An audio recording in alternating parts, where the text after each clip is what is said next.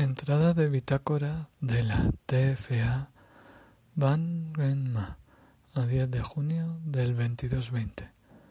Oficial de nave Hans Elizondo. La van continúa sin imprevistos.